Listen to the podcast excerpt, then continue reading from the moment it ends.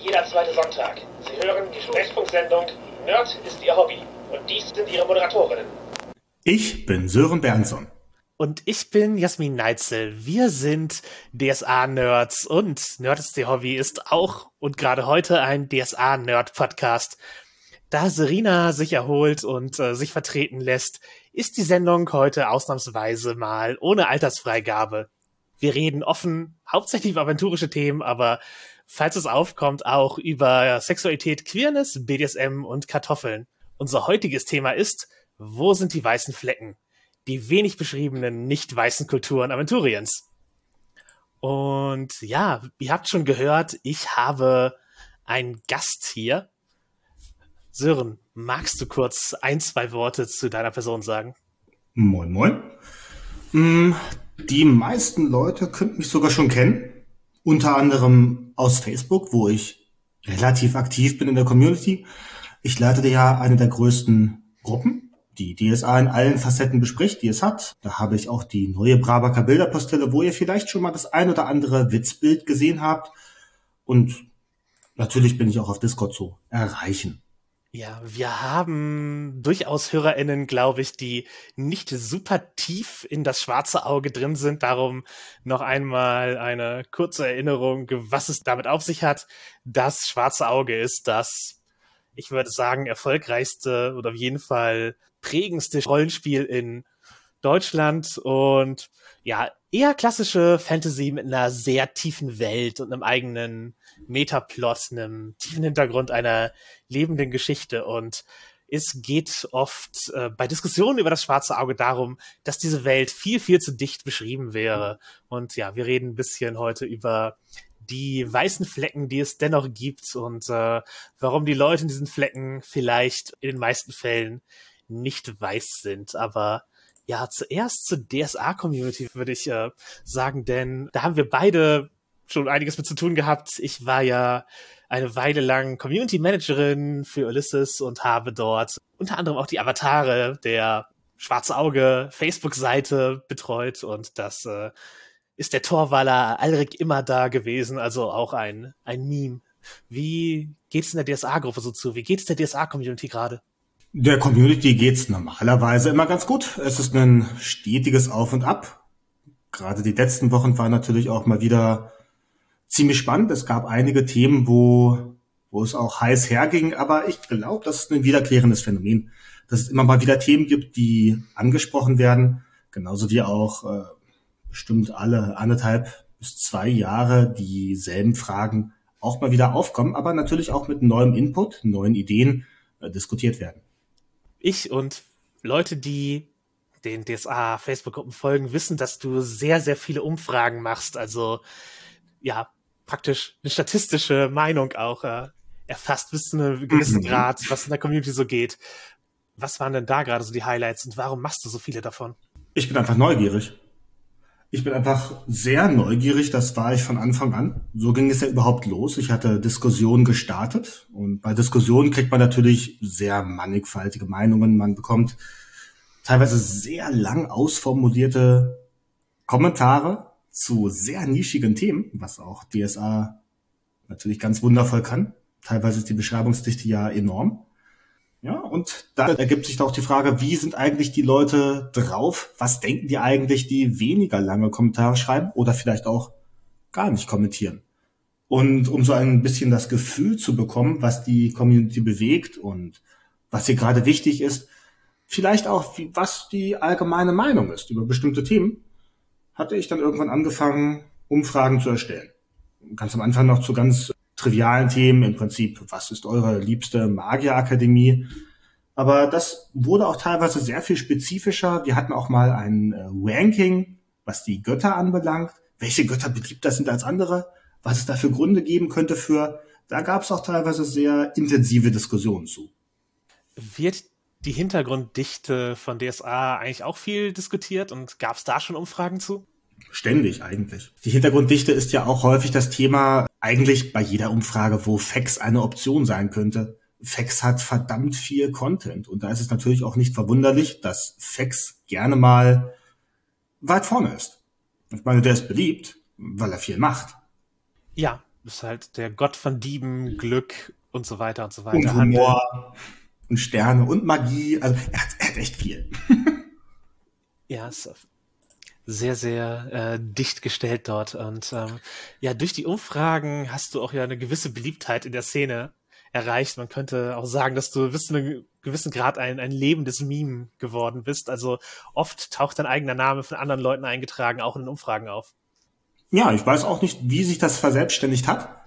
Das äh, ging ganz am Anfang schon los äh, bei den ersten Umfragen, wenn man natürlich das Ganze offen gelassen hat, weil man gespannt war, was da noch für Meinungen kommen haben Leute dann, weil sie schon öfter von mir Umfragen gesehen hatten, mich selbst eingetragen. Vielleicht am Anfang noch einfach so, aber das hatte sich zu einem gewissen Grad auch mal eine Zeit lang verselbstständigt, dass ich sogar bei beliebtesten Göttern ganz weit oben war, was natürlich ganz lustig ist, wobei ich meine Stimmen sozusagen immer an Xele dann weitergeben würde. Der hat sie meines Wissens nach mindestens genauso verdient. Ja, wenn man häufig davon liest, wenn man häufig so einen Sören Bernson sieht, hinter Rakorium Montagonus und vielleicht vor Raidri Conchobert ist nicht schlecht, aber dann wird man auf jeden Fall immer wieder mit äh, DSA-Prominenz und sozusagen auch wichtigen Figuren in der Welt genannt und prägt sich das Ganze wahrscheinlich irgendwann ein.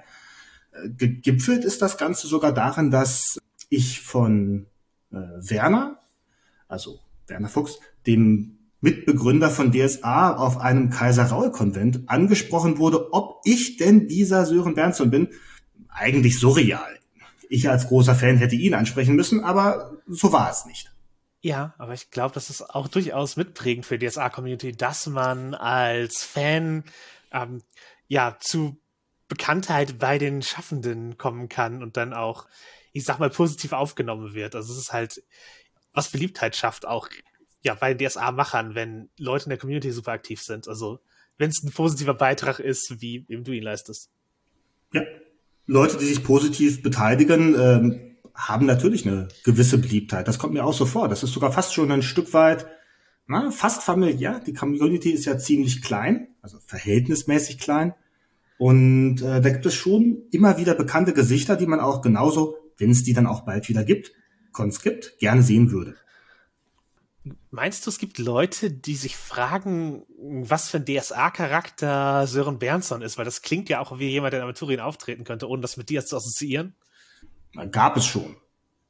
Ich wurde schon ein paar Mal tatsächlich als DSA-Charakter erstellt. Äh, ich war mir wie jedes Mal nicht so sicher, ob das wirklich so gut passt, aber naja, es ist schon passiert. Eric immer da ist ja mehr oder weniger das, das Torwaler Meme, der generische Abenteurer mit einem Schnauzbart und einem Flügelhelm, wie damals von Uga Kanjichi gezeichnet. Und der wurde natürlich auch schon zahlreich erstellt und gespielt, aber wenn man die Arbeitszeit, die ich sozusagen mit seiner Maske verbracht habe, bedenkt, ist das mein am längsten gespielter DSA-Charakter. Super cool. Alrik ist aber auch wirklich Kult. Gab's denn irgendwelche Meinungen in Umfragen oder so, irgendeine Position im Fandom, wo du sagen würdest, die hat sich in der in letzter Zeit sozusagen unter deiner Beobachtung geändert? Also hat irgendwas an Beliebtheit extrem gewonnen oder verloren? Das Ganze kann ich ja nur gut einschätzen, wenn es auch entsprechend jedes Mal dieselbe Umfrage ist. Mhm. Ich habe auf jeden Fall mitverfolgen können, wie vor dem Karma-Koteon, oder besser gesagt ganz am Anfang, manche Götter noch gar nicht bekannt waren beziehungsweise noch äh, nicht mal wiedererkannt worden sind, wohingegen eine Gottheit, die jetzt bald wohl auch bei Banner der Treue mitwirken könnte, ähm, Shinxia hat tatsächlich zugelegt, zum Beispiel an Beliebtheit. Ja, von so einem obskuren Randnotizengott zu einem, den Leute wirklich für eine ernsthafte Konkurrenz zur Kriegs- und Heldengöttin Rondra sehen. Mhm, halt absolut. ohne Heldentum mit mehr Krieg. Also du würdest sagen, dass die Wahrnehmung von Aventurien sich auch äh, verändern kann über, über die Zeit. Ja, es wächst. Es wächst. Wenn die Leute neue Informationen bekommen, haben sie natürlich auch das Anrecht, ihre Meinung zu bestimmten Dingen zu ändern. Man muss ja nicht, weil man nur einmal etwas gelesen hat, das immer so akzeptieren. Vielleicht ist ja auch die Setzung, die dann irgendwann später dazu kommt, einfach interessanter. Ja, äh, da kommt jetzt natürlich die provokante Frage, ist denn Aventurien nicht schon komplett bis zur letzten Gießkanne beschrieben? Nicht wirklich habe ich zumindest nicht das Gefühl. Ähm, es gibt da wirklich genügend Aspekte, die eigentlich ganz wenig beschrieben sind. Es gibt natürlich Sachen, die gehen bereits sehr tief ins Detail, aber Es gibt natürlich auch Aspekte des aventurischen Lebens, die kaum bis gar nicht behandelt worden sind. Ja, es gibt auch Regionen, die noch mit relativ wenig Detailgrad ausgestattet sind, aber dennoch steht halt immer wieder der, die Frage im Raum, wo denn noch weiße Flecken sein und ähm, ob freies Spiel Aventurien überhaupt noch möglich wäre oder ob man den kompletten Hintergrund mit all seinen 4000 Seiten komplett auswendig kennen müsste. Also meine Meinung ist sowieso, dass man sein eigenes Aventurien, das man in der Spielrunde bespielt, zu seinem eigenen machen sollte und im Zweifel natürlich die Deutungshoheit hat. Aber auch unabhängig davon sehe ich da auf jeden Fall noch genug Lücken, um, um eigenes zu machen. Neue Impulse, definitiv. Da ist noch nicht jedes Setting ausgedacht und auch noch nicht so wirklich gut beschrieben teilweise. Was Aventurien natürlich auch ausmacht, ist eben, dass es einen Metaplot hat, also dass die Geschichte der Spielwelt fortgeschrieben wird und publiziert, so dass alle Spielenden auf eine Art daran teilhaben können. Manchmal eben als LeserInnen durch sowas wie die Zeitschrift der aventurischen Boten oder ja, spielend durch ähm, offizielle Abenteuer, die Sachen bespielen. Und manchmal wird das Setting auch einfach ein Stück nach vorne gedreht. Ja, einfach in einer, in einer neuen Spielhilfe, die eine Region beschreibt, neue Dinge setzt. Was jedes Mal eine ganz wundervolle Sache ist. Ja. Wenn da neue Impulse gesetzt sind, hat man sofort natürlich Lust, sich wieder mit der Region zu beschäftigen, sich da neu reinzuarbeiten, vielleicht sogar mit der Gruppe da was ganz Eigenes zu erleben, was auch nur auf der Idee aufbaut. Ja, ich hatte bei Torwall das Gefühl, dass die Setzung durch einen zusammen mit dem Crowdfunding erscheinenden Boten und die neue Beschreibung in der Spielhilfe nicht so gut ankam wie Sachen, die halt so über lange, auf lange Hand entwickeln. Das ist ja so ein Stück weit die Erwartungshaltung an DSA, die ich jetzt auch mal wieder mitbekomme, dass der Metaplot natürlich ähm, bis ins kleinste Detail am besten hinter den Kulissen geplant ist und auch über fünf oder zehn Jahre vorbereitet wird. Dass man sozusagen, ah, da ging es los, da wurde sozusagen dieser NSC geboren, da hat er sich vielleicht auf einem Turnier oder einem Wettbewerb bewiesen und dann fünf oder zehn Jahre später ist es dann eine ganz wichtige Persönlichkeit. Dass man sozusagen den Lebensweg ein Stück weit, fast schon wie in einem Roman, aber natürlich eher in Echtzeit, wie in einer Soap fast, nachverfolgen kann. Ja, was natürlich schwierig macht, neue Elemente in dem Sinne zuzufügen, dass halt wirkliche Änderungen, Figuren sozusagen halt nicht zehn Jahre in die Zukunft entschieden werden, sondern jetzt, wenn man das Buch schreiben möchte. Genau. Und das ist dieser schwierige Spagat. Entweder man findet, äh, was vielleicht irgendwann früher gesetzt wurde, was auch ziemlich interessant ist, aber vielleicht dann ein wenig eingeschlafen ist oder nicht so stark weiterverwendet wurde und wo man da was Tolles draus basteln kann, oder äh, plötzlich ist was Neues da. Ja, genau. Aber es, ja, es gibt eine große Beschreibungsdichte. Wir werden auch noch darauf eingehen, warum die teilweise sehr tief ist und teilweise nicht. Aber ja, wir haben uns heute zusammengesetzt. Also eigentlich haben wir gesagt, wir wollen eine Sendung machen, weil wir dann haben, dann haben wir dann haben wir angefangen über über weiße Flecken zu reden Aventurien und dann ist uns da ein Muster aufgefallen. Also wir sind hier nicht rangegangen mit, mit der mit der Aussage, hey, hier sind zwei Leute, die ja man doch als sehr weiß lesen kann und die Jasmin und Sören heißen. und wir, und wir reden jetzt über halt hier die nicht weißen Ecken Aventuriens. Das war nicht unser Ansatz, da ranzugehen, aber nee. uns ist halt das Muster ähm, bei der Vorplanung aufgefallen, dass die Beschreibungsdichte sich da, wo es ein mittelalterliches oder frühneuzeitlich europäisches Vorbild gibt für die Regionen, äh, eklatant unterscheidet zu den Regionen, die andere Vorbilder haben. Also andere irdische oder fantastische Vorbilder. Und äh, deswegen, ja, die Frage, wo sind die weißen Flecken? Und die Antwort, bis zu einem gewissen Grad da, wo die Leute nicht weiß sind. Ja, definitiv. Da gibt es natürlich auch wieder Ausnahmen der Regel, aber im Großen und Ganzen kann man sich sicher sein, dass im Mittelreich, was natürlich auch entsprechend für ein Stück weit auch natürlich für das Fantasy Deutschland steht, die DSA ist ja ein deutsches Rollenspiel, da ist sehr viel beschrieben.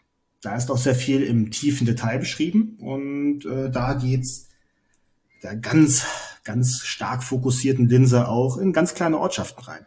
Und ja. wenn man sich das Ganze mal ansieht in anderen Regionen, vielleicht auch im Umkreis von großen Städten, gerade auch südlich, wird schwieriger. Ja, das Mittelreich ist halt auch die Region, in der am meisten Briefspiel stattgefunden hat. Das muss man vielleicht Leuten erklären, die nicht super DSA-tief drin sind. In den 90er Jahren wurde entschieden, hey, wir haben so eine aktive Fangemeinde, die viel beiträgt, die viel Sachen auch schreiben will. Das heißt, wir geben denen halt allen so kleine Aventurien und wir lehnen praktisch das Mittelreich durch an deren Charakterwettbewerb, bei dem auch AutorInnen gefunden werden sollten. Also es, es war, gab Schreibaufgaben, um da mitzumachen und dann wurden offiziell Charakter vergeben an die, an die Spielenden und da sind auch AutorInnen halt durchaus zu, zu gewichtigen Positionen gekommen durch dieses Briefspiel. Das war lange Jahre eine der prägenden Institutionen von DSA und das gibt's immer noch und ist halt auch eine, eine Art, DSA zu spielen. Aber dadurch wurden halt im Mittelreich einfach Flecken Land an Leute vergeben, die dann natürlich gesagt haben, ja, das hier ist jetzt mein Stück Land und da beschreibe ich jetzt und schaffe neue Ideen und dann irgendwann ist halt jedem Markt in diesem Hof beschrieben. Aber das ist halt niemals komplett offiziell gewesen, sondern es war halt immer so ein semi-offiziell. Wir hören schon auf die Briefspieler, die kennen ihre Region, die bespielen die, aber ja, es ist, ist halt nie so, dass man die Milchmarkt nicht umbenennen durfte, sozusagen. Ja, aber ich glaube ein Stück weit, wie das auch bei äh, anderen Spielen ist, wenn man was aufgebaut hat, wenn man das Ganze erstellt hat, man hat sich da extra Gedanken und Mühe gemacht, dann ist es natürlich ein Stück weit auch was Eigenes, beziehungsweise das eigene. Und da hält man natürlich auch die eigene Region, die man selbst entwickeln und spielen durfte und das über viele Jahre auch gemacht hat mit vielleicht damals noch Mitspielern und Mitspielerinnen und später auch Freunden dass man da natürlich ein großes Herzstück auch dran hängt. Aber Briefspiel gab es vor allem im Mittelreich. Genau. Und das ist halt das, das Heilige Römische Reich geprägte Setting, so. Und ja, das ist halt die Frage, warum braucht man überhaupt weiße Flecken? Also ist nicht, ist es nicht so ideal, wenn alles komplett beschrieben ist? Weglassen geht immer. Ist meine Devise ich bin da ganz bei dir, dass äh, das eigene Aventurien sich, äh, wenn man große Dinge an einem Plot ändert, gerne verändern kann. Das äh, schafft eine individuelle Note und damit gibt man auch der gesamten Gruppe das Gefühl, wirklich etwas Weg zu haben, wenn man vielleicht den Ausgang eines Abenteuers stark vielleicht auch nur ein Stück anpassen muss, weil irgendwas ganz Tolles geschafft wurde. Und klar, da ist es natürlich schön, wenn man weiße Flecken hat, aber die weißen Flecken helfen da nicht wirklich. Es ist deutlich leichter, wenn man sich hinsetzt und gemütlich ein Rollenspiel spielt und dazu natürlich ausgiebige Quellenbände hat, äh, was wegzulassen, als etwas hinzuzufügen. Denn jedes Mal, wenn man was neu erstellen muss, braucht es Zeit. Man muss sich was über was Gedanken machen und sagen, ne, machen wir halt nicht. Das geht in wenigen Augenblicken. Ja, wobei, ich glaube, das ist eine Typsache. Also manchen Leuten fällt es super leicht, kreativ zu sein und was zu improvisieren und zu sagen, ja, klar, ist jetzt so und dann passiert das, dann passiert das. Und andere sind halt die, denen es halt eben leichter fällt zu sagen, okay, ich habe hier einen Grundstock an Sachen und die modifiziere ich. Und bei DSA gibt es eben auch dadurch, dass man diesen gemeinsamen Vorstellungsraum Aventurien hat, mit Leuten über Orte reden kann, als würden die existieren, historische Ereignisse sprechen kann, dass sie eben nicht abweichen wollen, dass da praktisch eine, eine Hemmung ist, sich von offiziellen Sätzen zu entfernen. Das ist, glaube ich, was, was mhm. äh, ja so Spiele mit, mit, mit Kanon halt gemein haben. Es wird über Götter geredet, als wären das echte Religionen. Und es wird sich da teilweise wirklich in die Wolle bekommen. Oft genug erlebt, oft genug passiert. Ja, es wird auch viel zitiert und hier, nee, das ist wahr, das ist richtig. Aber in der Quelle habe ich aber genau diesen einen Teilsatz gelesen, der vielleicht einfach nur sich schön an der Stelle angehört hat, aber damit ist es jetzt bewiesen, dass ich meinen Elfen ganz anderes Thema, aber richtig Spiele. Ja, also braucht es denn weiße Flecken für ein Setting? Oder wärst du okay, damit von Aventurien komplett gleichmäßig tief beschrieben wäre? Wenn Aventurien gleichmäßig beschrieben ist, äh, also dieselbe Dichte wie im Mittelreich, dann, oh, dann hätten wir aber ganz schön viele große, gut beschriebene Bücher. Würde ich mich drüber freuen, wenn es dann gleichmäßig gut beschrieben ist wie Talusien. Ah, schwieriger manche Spiele lassen ja auch absichtlich Lücken. So, hier, diese Region wird nicht weiter beschrieben werden, macht damit, was ihr wollt. Ich glaube, das kommt aus der Prägung von DSA, so dieses, um, um Spielenden die Hemmung zu nehmen, die, die bei anderen existiert. Hm. Dasselbe hatten wir ja, als wir ein Stück weit in Myrador gespielt hatten. Wir haben da einige offizielle Quellen abgegrast, gab nicht viele und wir standen ab einem gewissen Punkt einfach vor einem großen, leeren, weißen Papier. Und ab dem Punkt hat dann äh, der Spielleiter zu dem Zeitpunkt mich gebeten, vielleicht das Ruder zu übernehmen, weil ihm selbst nämlich einfach die Ideen ausgegangen sind, womit er noch das weiße Blatt füllen soll. Ja, das weiße Blatt ist nicht für alle Spielleitenden ideal. Und genauso ist das tiefe Setting nicht für alle Spielleitenden ideal. Aber ich glaube, dass das schwarze Auge, so wie es aufgebaut ist und so wie Spiel, wie die Spielende damit umgeht und so wie der Hintergrund behandelt wird, eher ein Spiel ist, das die Detailtiefe braucht oder will. Also das schwarze Auge, damit sich wie das schwarze Auge anfühlt, braucht eigentlich Detailtiefe. Ja. Und nicht so eine, ja, hier, mach hier, was du willst. Hier magst du von eigener Hand ergänzte Region. In anderen Rollenspielen ist es vielleicht wichtig, von welchem Planeten du kommst. Oder vielleicht aus welchem Kontinent. Aber bei DSA kann es ja sogar einen Unterschied machen, aus welchem Dorf du kommst. Wo ja. liegt es? Vielleicht mitten an der nostrisch an der gastschen Grenze oder tiefer im Hinterland, irgendwo in einem Wäldchen. Das hat da tatsächlich rollenspielerische Konsequenzen zum Teil. Ja, genau. Wo es halt manchmal ein bisschen hapert, sind halt so Fragen wie, welche Baronie ist noch frei? Also ist auch was, was das Briefspiel betrifft. Ganz schwierige Frage. Ganz oft schon gelesen und natürlich kann man einfach sagen, wenn man möchte, dann ist halt der Baron von der Baronie, wenn da eh nicht so viel gesetzt ist, wo man großartig umplanen muss, dann ist das halt der SC oder die Mutti von dem. Kann man eigentlich machen. Aber es gibt da, ne, erlebe ich auch häufig, das ist eine große Hemmschwelle. Und da wird dann häufig auch nachgefragt, welche Baronie ist frei? Wo darf man denn mal selbst was setzen? Wo könnten wir vielleicht selbst wen einbauen. Ähm, da wird gerade bei DSA ganz häufig nachgefragt, weil auch diese Erwartungshaltung besteht, das muss doch irgendwo gesetzt sein. Kommt natürlich aus dem Briefspiel, weil da war es gesetzt, aber das hast du nicht überall. Genau, und jetzt bei der fünften Edition von das Schwarze Auge, praktisch der neuesten Generation von Spielhilfen, werden halt nur noch sehr wenige Barone gesetzt, sondern es sind halt eher so die, die Ebenen darüber. Es ist halt eine Lehnspyramide, die Grafen und Herzöge sind über den Baronen und die, die werden gesetzt.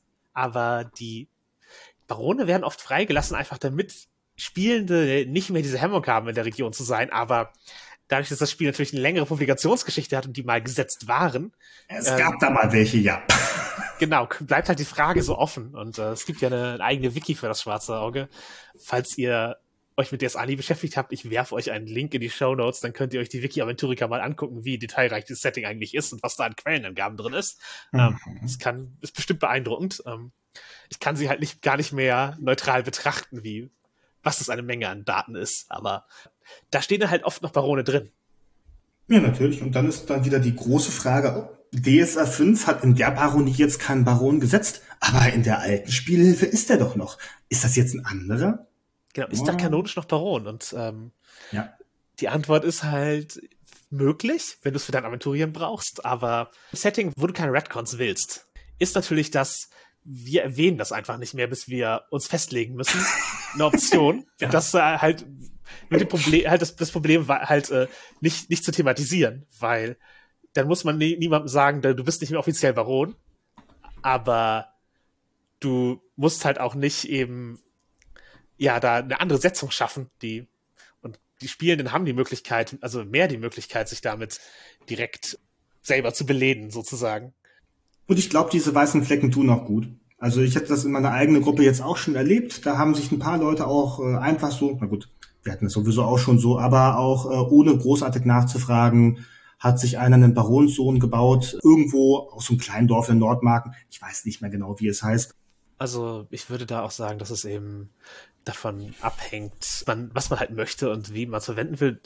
Die Briefspiele haben auch oft eigene Wikis und eigene Seiten, wo man noch mehr Detail bekommen kann, was halt nicht kernkanonisch ist, aber verwendbar ist. Übrigens, wenn ihr noch Brief spielen wollt, das cool für euch klingt, es gibt immer noch Briefspiele, die die Leute suchen. Also da könnt ihr euch in euren DSA-Region noch umtun. Und ja, ich denke ja, das ist auf jeden Fall, was man weiße Flecken gebrauchen kann, eben diese in Machtpositionen. Dass Spielende auch mal ja, in Entscheidungspositionen kommen können, ohne dass man sagen muss, ja, das aber offiziell war das wer anders, sondern dass man sagen kann, nee, der, die Spielenden haben halt einfach das Anrecht, hier einen Baron zu, zu haben. Das, Anrecht, das sowieso ist ja, ist ja eure, eure Story, aber äh, es, es gibt keine Hindernisse, die da, die da im Weg stehen. Man, man muss niemanden überreden, was wegzulassen gerade auch zwei Mühlen war da ja auch ein schönes Beispiel für eine kleine Ortschaft, die die Helden dann ganz offiziell, obwohl das eine dicht vom Briefspiel beschriebene Region ist, auch annehmen durften. Das war da noch in der Wildermark oder, naja, man durfte zum Beispiel auch im kleinen Städtebauabenteuer in der Hardorper Ebene Sturm geboren, die Position von zwei Dörfchen bestimmen. Ich glaube sogar den Namen. Müsste ich jetzt nachgucken, aber ja, genau. Es gibt, man, man kann solche, solche Positionen halt, äh, ja, immer irgendwie schaffen. Und oft sind die Helden ja die, der Beraterstab von irgendeinem NSC, von irgendeiner Person, die ja offiziell genannt werden kann, damit sie wissen, wer gemeint ist, so. Wenn es so und so und seine Berater oder seine Agenten sind. Mhm. Aber ja, wo sind die wirklich großen weißen Flecken? Wo haben wir Muster erkannt, dass das wenig äh, beschrieben wird? Also ja, außerhalb des Mittelreichs schon mal, würde ich sagen. Ja, im Mittelreich, äh, da muss man sich teilweise Mühe geben. Ich bin mir selbst gar nicht so sicher, wo ein weißer Fleck noch sein könnte. Also da, wie gesagt, da muss man mit der Lupe suchen. Aber außerhalb des Mittelreichs, man muss gar nicht weit gucken. Ja, also das Horasreich, was halt die, die andere große beschriebene Region ist, äh, da gab es halt auch diese ganzen Sachen, aber wenn man jetzt in die Ptolemidenlande guckt, also die eher vom, äh, ich sage muslimischen Kulturraum geprägte oder inspirierte Gegend, da gibt es jede Menge. Also uns ist Manadistan als extrem dünn beschrieben aufgefallen. Das ist halt eine der Regionen der Manadi, ist ein Fluss, der da ist und halt so ein bisschen das aventurische Zweistromland. Und hm. da gibt's jede Menge Städte, bei denen man nur eine Einwohnerzahl kennt. Die sind entweder 1000 oder 500 Leute. Man ist da ja in einem sehr alten DSA-Abenteuer, das sogar noch zur äh, Kampagne der Sieben Gezeichneten gehört, äh, Pforte des Grauens, von Punin aus, ganz praktisch unterwegs, über den Manadi, der genau durch diese Region fließt. Und das kam mir zumindest ein Stück weit als einzige Quelle vor. Einmal erwähnt, damit man eine Abkürzung hat, um nach Kundraum zu kommen, der deutlich größeren und zugegebenermaßen auch weil da auch viel mehr beschrieben ist, interessanteren Stadt. Aber sonst, die Städte haben fast gar nichts, was dazu beschrieben ist. Man weiß nur, ja, die leben da. Die ist, ist irgendwie ein Völkergemisch aus Mittelreichern und äh, Novadis, also Rashtullah-Gläubigen und auch andersgläubigen äh, Madadistanis. Und was machen die sonst so? Na, nicht viel. Das ist das, das generische Zeug halt so. Halt, die, die machen so so roundabout tausend und eine Nacht Sachen. Es gibt halt eine Kulturbeschreibung, die sehr für einen sehr großen Bereich Pyramidenlande ist und da kann man natürlich extrapolieren von und dann gibt's in das Land der ersten Sonne, so heißt es, gibt's halt noch ein paar mehr Stadtbeschreibungen, die halt auch nicht wieder in die mhm. Tiefe gehen, sondern auch einfach die, die Region halt mit sehr wenig besetzen. Es gibt dann halt eine, mit Fasar eine große Stadt in der Region und die ist nicht beschrieben. Aber. Fasar überhaupt allgemein in, in ganz Manabistan dann noch äh, Kundrom, Merwet, Raschtul. Im Prinzip haben die Großstädte ja einen guten Teil der Beschreibungsdichte abbekommen und werden noch immer erwähnt. Wenn man danach fragt, und wie gefallen euch die äh, Tulamidenlande so, Manadistan? Dann denken die meisten Leute an Kundrom und an Fasar. Und sie sagen, das ist total cool, weil sie von den Städten reden, die sehr dicht beschrieben sind. Und wenn man dann nein, nein, nein, Manadistan, also den Ortsteil, besser gesagt den, äh, das Gebiet, im Land dort. Oh, äh, vor Kundrom? Ist das nicht das Manadi Delta? Nee, Manadistan, oben in der Hochebene. Oh, äh, da gibt's auch was? Ja, genau. Und das ist von Sandukistan abzugrenzen, was auf der anderen Manadi-Seite liegt. Aber ja, ja. Dann, genau, das sind halt so, also das sind halt als Sätze, es gibt Setzungen darüber, aber die hat kaum jemand verinnerlicht. Und es gibt bei, also bei DSA 4 gab es als Kultur Manadistani, das waren halt die, die ländlichen Pyramiden so insgesamt. Und ist halt eine Region, aus der eher Leute herkommen und meistens auch eher so vage. Und dann sind sie auf Abenteuer ausgezogen, aber es gibt sehr wenig Abenteuer, die in diese Region führen oder der eine, eine kulturelle Tiefe verleihen. Mhm. So ein Stück weit kam es mir vor, immer wie bei den Torwalern, die ich auch immer eher als Spielercharakterkultur wahrgenommen hatte. Dass da, der, klar, der Torwaler SC kommt daher und was macht man in Torwal? Ja, Bier trinken, überwintern, sowas. Jetzt hatte Torwald natürlich auch eine schöne Beschreibung bekommen, aber vorher, zumindest auch in DSA 3 Zeiten, kam mir Torwald immer dünn vor. Dünn besiedelt, da kommen coole SCs her, aber sonst nicht viel. Und ähnlich hat es natürlich die Mana des Tanis getroffen. Coole SCs, natürlich äh, wachsen äh, von Haus auf in einem bunten Kulturgemisch auf, sind weltoffen, sind freundlich, äh, haben blumige Formulierungen, sind lebensbejahend, äh, schätzen sehr ihre Vorfahren, ja, und wenn man dann fragt, wo sie herkommen, dann besser aus Fasar oder Grundraum, weil sonst weiß man nicht genau, was in der Stadt überhaupt los ist. Ja, und sie leben halt in, ja, praktisch in, in einer sehr, sehr tiefen Geschichte. Aber der Metaplot hat ihnen wenig Gegenwart gegeben. Also, das ist auch eine Gegend, in der wenig passiert, so, weil der aventurische Bote ist halt was, was sehr viel von Artikeln von Fans lebt und wenig Leute fühlen sich befleißigt, ich sag mal, manadastanische Geschichte vorzuschreiben. Genau. Das ist ja besonders auffallend, weil wieder diese, äh, dieselbe Sache. Briefspielregion auf der einen Seite vom Raschdulzwall und äh, diesseits des Raschdulzwalls im Manadistan keine Briefspielregion. Das heißt, da haben schon mal weniger Spieler ihr Steckenpferd. Weniger Spieler würden darauf pochen, dass da irgendwas ganz Bestimmtes gesetzt wird, weil in ihrem Dorf, da muss es doch ganz wunderbare Karawanserei geben, wo es die besten, vielleicht die besten Rennkamele gibt. Ja, irgendwas halt, ja. Ähnlich betroffen ist Talusien. Das ist halt auch eine Region am Rand von Aventurien. Das ist eine der, der ältesten Regionen. Also das Mittelreich war noch sehr wenig Setting, als Talusien das erste Mal beschrieben wurde mit der Streuner soll sterben. Da wurden Kunschum und Talusa, Talusa gesetzt, halt als zwei Städte und zwei Reiche, die nebeneinander liegen und miteinander durch eine politische Heirat verbunden werden sollen. Also es war halt schon einer der ersten Ansätze von Aventurien hat Metaplots. In Aventurien ist Politik ein Thema. Es geht auch um das, was halt Fürsten und Sultane und was auch immer die, die, der hohe Adel treibt. Also praktisch ein wegweisendes Abenteuer. Und seitdem hat sich das Setting minimal verändert. Es wurde einmal geputscht und ein, ja, praktisch ein Diktator war da, so ein, so ein mörderischer Henker. Immer noch. Genau, der, der eine Elf ist und deswegen einfach auch nicht aus Altersschwäche stirbt, sondern einfach seit, seitdem der Herrscher von Talusa ist und die Region drumherum ist halt also es gibt auf der Karte einen Ort, der Brücken heißt, weil in diesem alten Abenteuer von, aus den 80er Jahren an dem Ort eine Brücke ist und dann der Trollehausen an dem, an, an dem Punkt auf der Karte. Also tolle Zufallsbegegnung. Ja, genau. Und das ist halt das, das Level von, von Beschreibung da. Also es gab jetzt letztens ein Heldenwerk. Hast du eine Erinnerung, wie das hieß? Ja, das war ein Blick in rote Augen, spielt in Nabatil, hat sogar tatsächlich die Region beschrieben mit schönen Reisfeldern und äh, großen bunten Gärten und es fängt sogar mit so einem schönen bunten Fest an.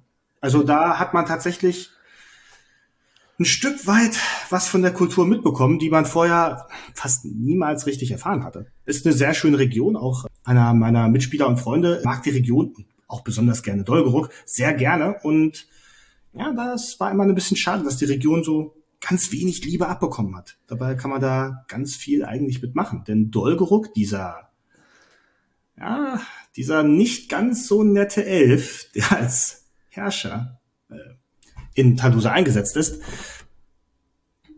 der gehört ja ein Stück weit auch zum Kalifat. Und wie geht er damit um? Wie setzt er das sozusagen als Herrscher aus? Wie lebt die Bevölkerung damit? Äh, es war damals ja schon gesetzt, Dolgeruk ist nicht allzu beliebt und es gibt vielleicht auch ein Stück weit einen Widerstand gegen Dolgeruk, weil der ja nicht ganz von jedem als legitimer Herrscher akzeptiert wird wenn man nichts schreibt, kann nichts passieren. Da kann man sich diese Geschichten nur vorstellen oder sie vielleicht in den eigenen Runden erleben. Genau, das ist natürlich auch, auch was, was man mit weißen Flecken machen kann, aber eben wenn es so ein Metaplot ist mit, einer, mit so einer wichtigen Figur, die seit den 80er Jahren unterwegs ist, dann ja, halt die Figur abzusetzen selber verändert hat Aventurien. Und das ja. ist was, wo viele DSA-Leute eben eine Hemmung haben und wo ich auch, wenn meine Spielenden das vorhätten, vorher darauf hinweisen würden, dass wir sagen, da entfernen wir uns vom Metaplot, wenn wir das tun. Aber wenn der Metaplot halt da nichts tut, dann, dann passiert halt auch wenig. Und ich finde, Talusa bietet halt auch eine, eine Nische in DSA, die wenig andere Settings bieten, nämlich halt so eine Eastern-Gegend einfach. Also eine, wo man diese halt, ja, mhm. klassische Eastern-Filme, Schaubrüder und so nachspielen könnte.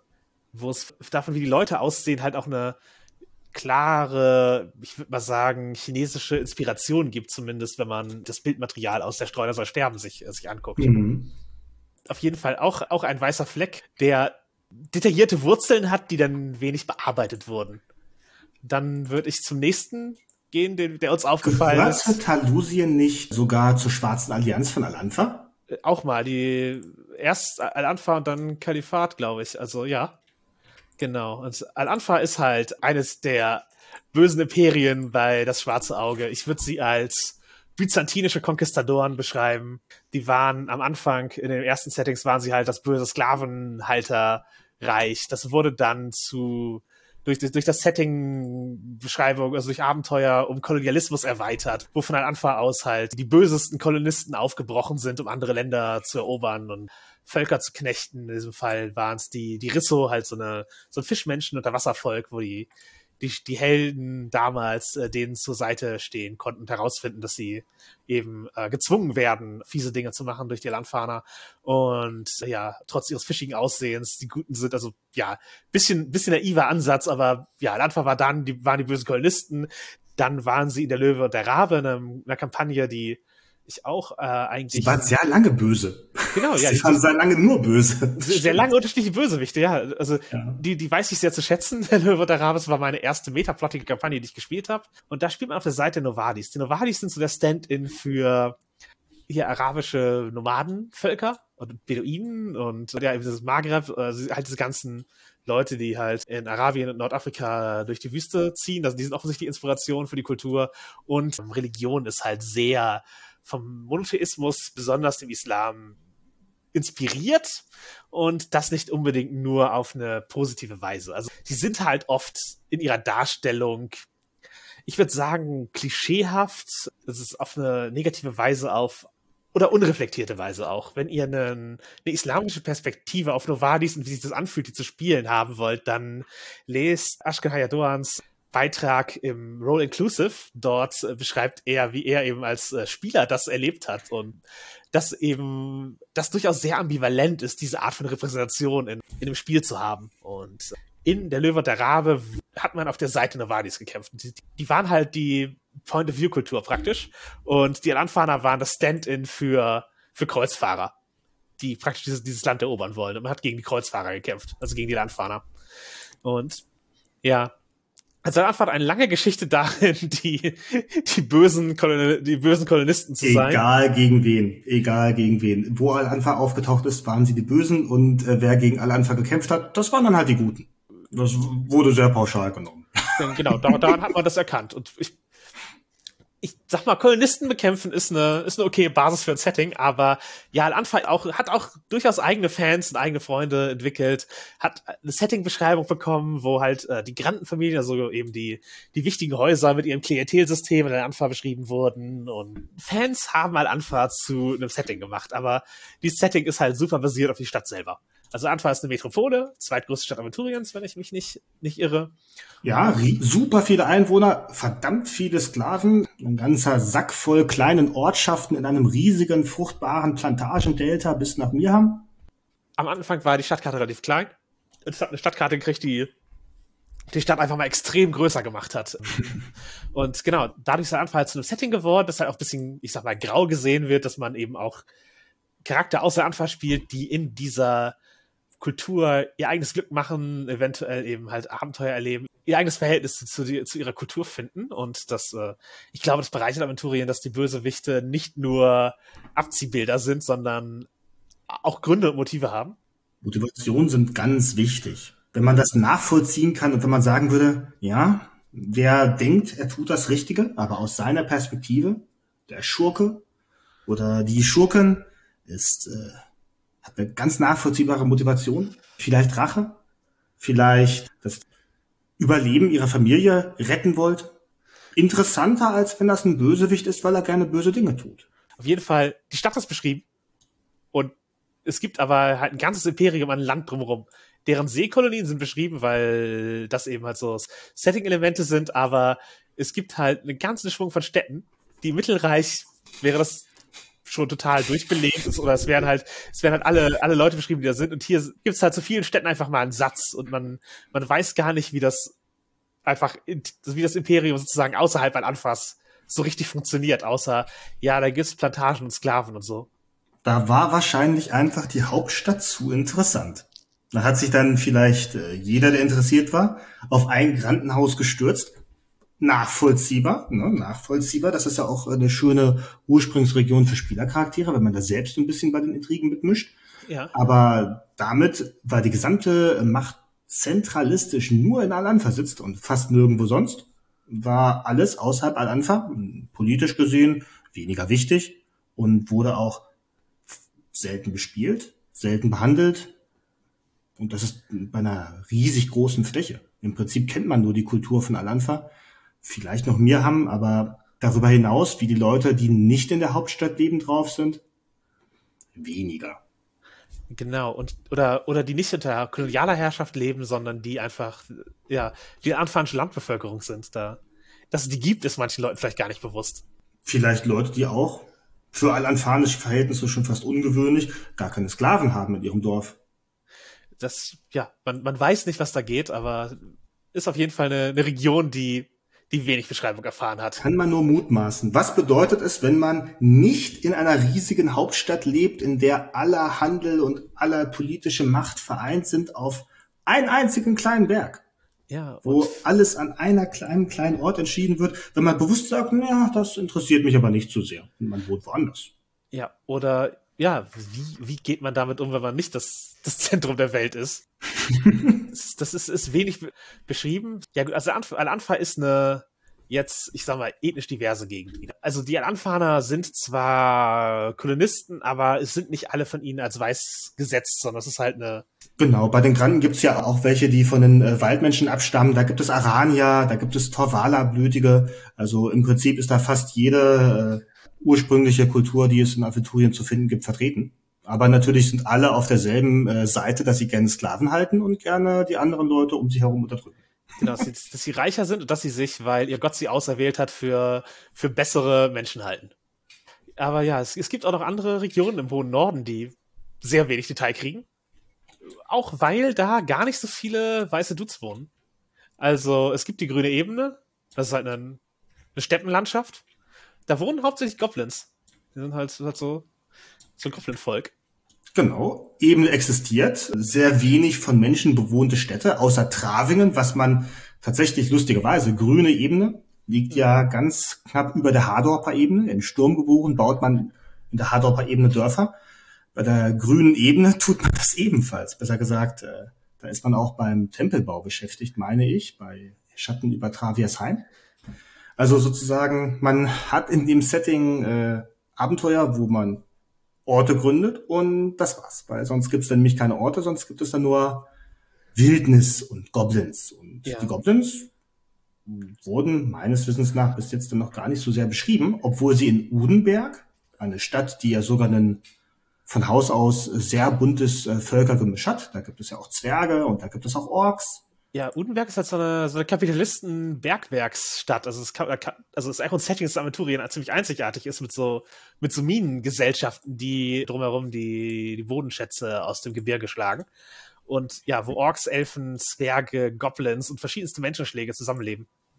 Also es ist sehr interessant, aber man kriegt halt nur diese kleinen Spotlights, die auf Mission und Kolonisierung herauslaufen, anstatt zu erleben, was halt die Steppenelfen und Goblins in der Gegend zum Beispiel sonst so machen und was. Die äh, trifft man nicht außerhalb des Abenteuers, wo man vielleicht mit ihnen in Konflikt gerät.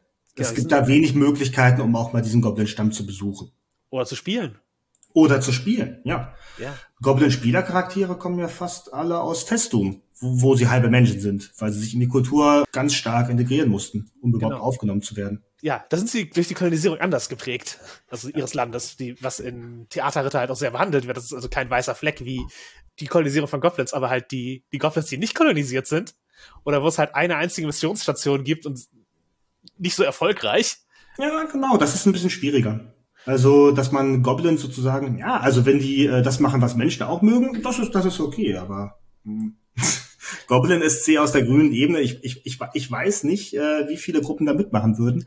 Auch deswegen, weil man natürlich minimale Möglichkeiten hat, um sich da einzulesen, um da irgendwelche Möglichkeiten zu finden. Wenn es da vielleicht ein bisschen was zu geben würde, wie man einen Goblin aus einem Stamm spielen kann, der jetzt nicht im Bornland geprägt ist, kulturell. Ja. Wäre bestimmt auch spannend und hätte bestimmt auch ganz spannende Möglichkeiten, aber dazu haben wir nicht so viel leider. Genau, eine gemeinsame Sprache könnte man erschaffen, wenn einfach Travingen zum Handelspunkt wird und man da sich auf, auf Gareti unterhält oder auf Alani, dann es wäre einfach möglich, aber äh, ja, bisher hat niemand die Begeisterung aufgebracht, ein Abenteuer zu spielen, wo man Goblin-Nomaden sind, die auf Wildschwein reiten. Und das halte ich für einen Verlust. Aber Gerade auf Wildschwein reiten ist wirklich verdammt cool. Das ist ja auch über die Grenzen vom DSA-Setting als Ganzem hinaus eine verdammt coole Sache. Großer Verlust. Ja, äh, plus Steppenelfen halt als etwas, was nicht nur Abklatsch von, ja, die werden wohl schon so irgendwie so sein wie die indigene Bevölkerung der großen Ebenen Amerikas. Also, obwohl die natürlich einen ganz anderen Hintergrund haben, weil es einfach fucking Elfen sind. Und die lieben ihre Ponys. Die lieben ihre Ponys da gibt es genug Details, dass man mehr machen könnte, aber es wird in, also es wird in Abenteuern wenig, wenig genutzt. Sozusagen ganze Regionen, die vom Plot her brach liegen, die nicht notwendigerweise von der Beschreibung brach liegen, auch vom Plot her. Dabei ist sie sogar gar nicht so weit vom Mittelreich entfernt. Nee. Ähnlich jetzt ja auch wie Maledestan oder so wie auch äh, die Gegend um Al-Anfa. Ne, jetzt natürlich mit Ausnahme vom Chemiereich, wo gerade eine ganz großartige Kampagne ist. Mhm. Großartige Kampagne sogar mit einer ja, nicht weißen Kultur. Genau. Kahit Nikimi ist da ja im Prinzip ein super Beispiel für, wo sich Spieler auch hingesetzt hatten, wo sie auch entwickelt haben und gegrübelt haben. Und es gab auch, hatte ich auch schon genügend oft gehört, Leute, die sagen, Kimi ist doch gar nicht offiziell. Und jetzt gibt es eine Kampagne, eine großartige Kampagne, die richtig gut funktioniert und die Kultur und auch die Menschen, die da leben, richtig toll darstellt. Und sie haben eben ihr eigenes Briefspiel gemacht. Die Kampagne ist halt auch wieder eine, wo du die Kolonisten spielst. Du spielst auf Seite der Landfahrer und wieder eine, wo die Landfahrer woanders vorbeikommen, anstatt bei sich zu Hause Sachen zu machen. Aber Oder man ist Horasia und macht dasselbe, aber sagt, ich mach's besser, weil ich bin nicht auf der Vaterseite. Obwohl die Horasier ja auch Kolonisten sind beides Kolonialreiche, die, die, auf, die auf unterschiedliche Arten äh, scheußlich sein können. Aber genau, die, die, die Chemis sind auf jeden Fall äh, was, was, was wir vielleicht vor zwei Jahren noch hätten nennen können, als das ist ein weißer Fleck, da wird gar nicht gespielt zu, ja, da gibt es jetzt eine Kampagne, die die Region grundlegend verändert und oh, Metaplot. Ja. Aber oh, ja, ja, Chemie sind halt was entstanden durch, nee, wir machen unser eigenes Briefspiel so. ja, und das hat sich da auch äh, richtig gelohnt. Man munkelt, da wurden auch ganz verrückte Setzungen mal gemacht, da wurde sich auch was getraut, aber ist ja alles gut aufgegangen. Ja, ja, ich, ich mag die, diese ägyptischen Anleihen und dass es eben ein, ein Staat ist, wo so ein Schreiber, Beamtenadel praktisch die, die wichtigste Position hat. Absolut. Und auch die Ästhetik. Und auch diese, dieser ganz eigentümliche Buchenglaube, diesen asketischen, den sie haben. Da kann man sich direkt was drunter vorstellen. Das ist äh, schön ausgearbeitet. Aber da sind wir wieder bei, wenn es schön ausgearbeitet ist, macht sehr viel Spaß. Genau, dadurch, dass es bespielbar wird, lernen jetzt viele Leute Chemie erst kennen und beschäftigen sich damit, weil eben der Metaplot ein Spotlight drauf legt. Ja. Ich könnte wetten, dass drei Viertel meiner Spieler, die gerade im Rabenkrieg mit Fiebern vorher nicht mal eine Ahnung hatten, was das Chemie überhaupt ist und dachten, ja, das ist doch auch einfach oder nicht. Nee, nee, ist es nicht. Da ist noch mehr. Kannst, kannst du dir vorstellen, dass Chemie-Charakter beliebter werden dadurch, durch die Kampagne? Absolut. Absolut, jetzt schon. Jetzt schon. Also es fehlen zwar natürlich noch die neuen Runden, wo man neue Charaktere spielen kann. Das ist aktuell eher noch auf dem One-Shot-Niveau, aber wenn die Kampagne abgeschlossen ist und wenn man das Setting dann kennengelernt hat und natürlich auch schätzen gelernt hat, vielleicht auch lieben gelernt, natürlich, sofort, absolut. Die gesamte Region um Kefu und Hot Alem, also das ist jetzt ja so äh, dicht beschrieben und auch mit einer so ja, quirligen, spannenden Kultur ausgestattet worden und auch einem Zusammenspiel von unterschiedlichen Kulturen auf demselben Gebiet. Die Achas kommen ja auch nicht zu kurz oder ja. die Waldmenschen, die Kekewanak im Spinnen, äh, in den Spinnenbergen. Macht viel Spaß. Man sieht, es kann halt was passieren. Also Sachen, die vorher weiße Flecken waren, können eben bespielt werden. Ich würde aber sagen, es kann halt auch passieren, dass ein Abenteuer da ist und dann wird die Region wieder lange nicht behandelt, geht gerät fast in Vergessenheit. Also da würde ich Korhop nennen, allgemein Askanien, also die Gegend halt zwischen Korhop und Mengvilla ist halt auch eine Region, die nicht kein klassisches ähm, europäisch inspiriertes Setting ist.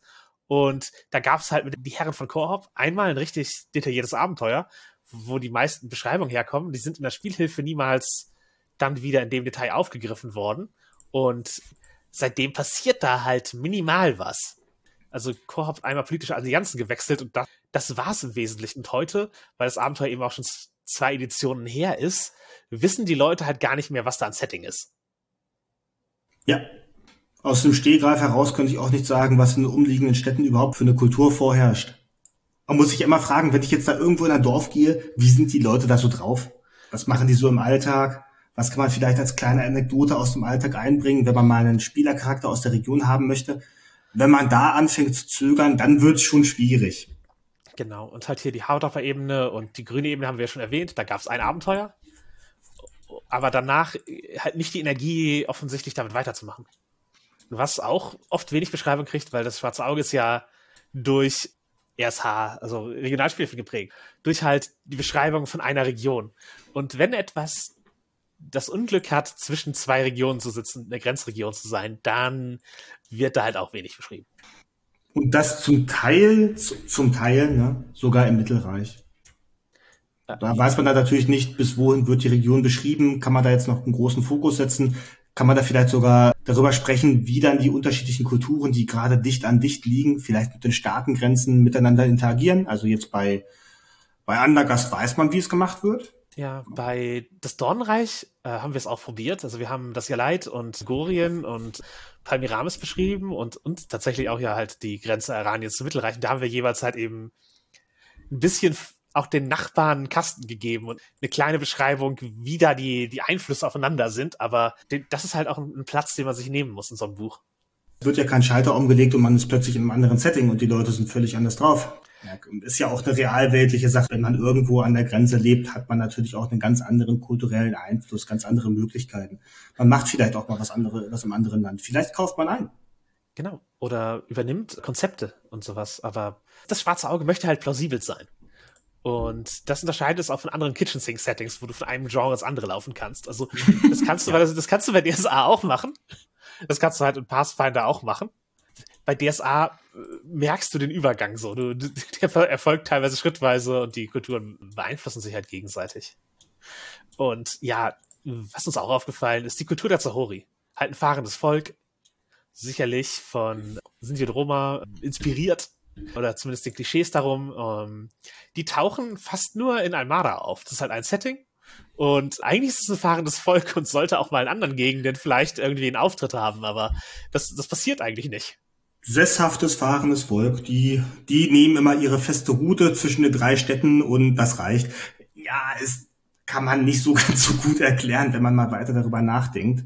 Aber genau das macht es natürlich auch äh, aus einem ich könnte mir gut vorstellen, dass die im ganzen Mittelreich unterwegs wären, vielleicht sogar noch weiter. Aber die haben tatsächlich als fahrendes Volk eine einzelne Region bekommen. Das sieht eben in der Struktur über Regionen. Also wenn Regionen beschrieben werden, dann tauchen die halt, diese Völker halt dort auf, wo die, wo sie beschrieben werden. Für die äh, Zahori ist das halt Almada und für die Nobaden ist das eben exakt der hohe Norden und das Bornland. Hm.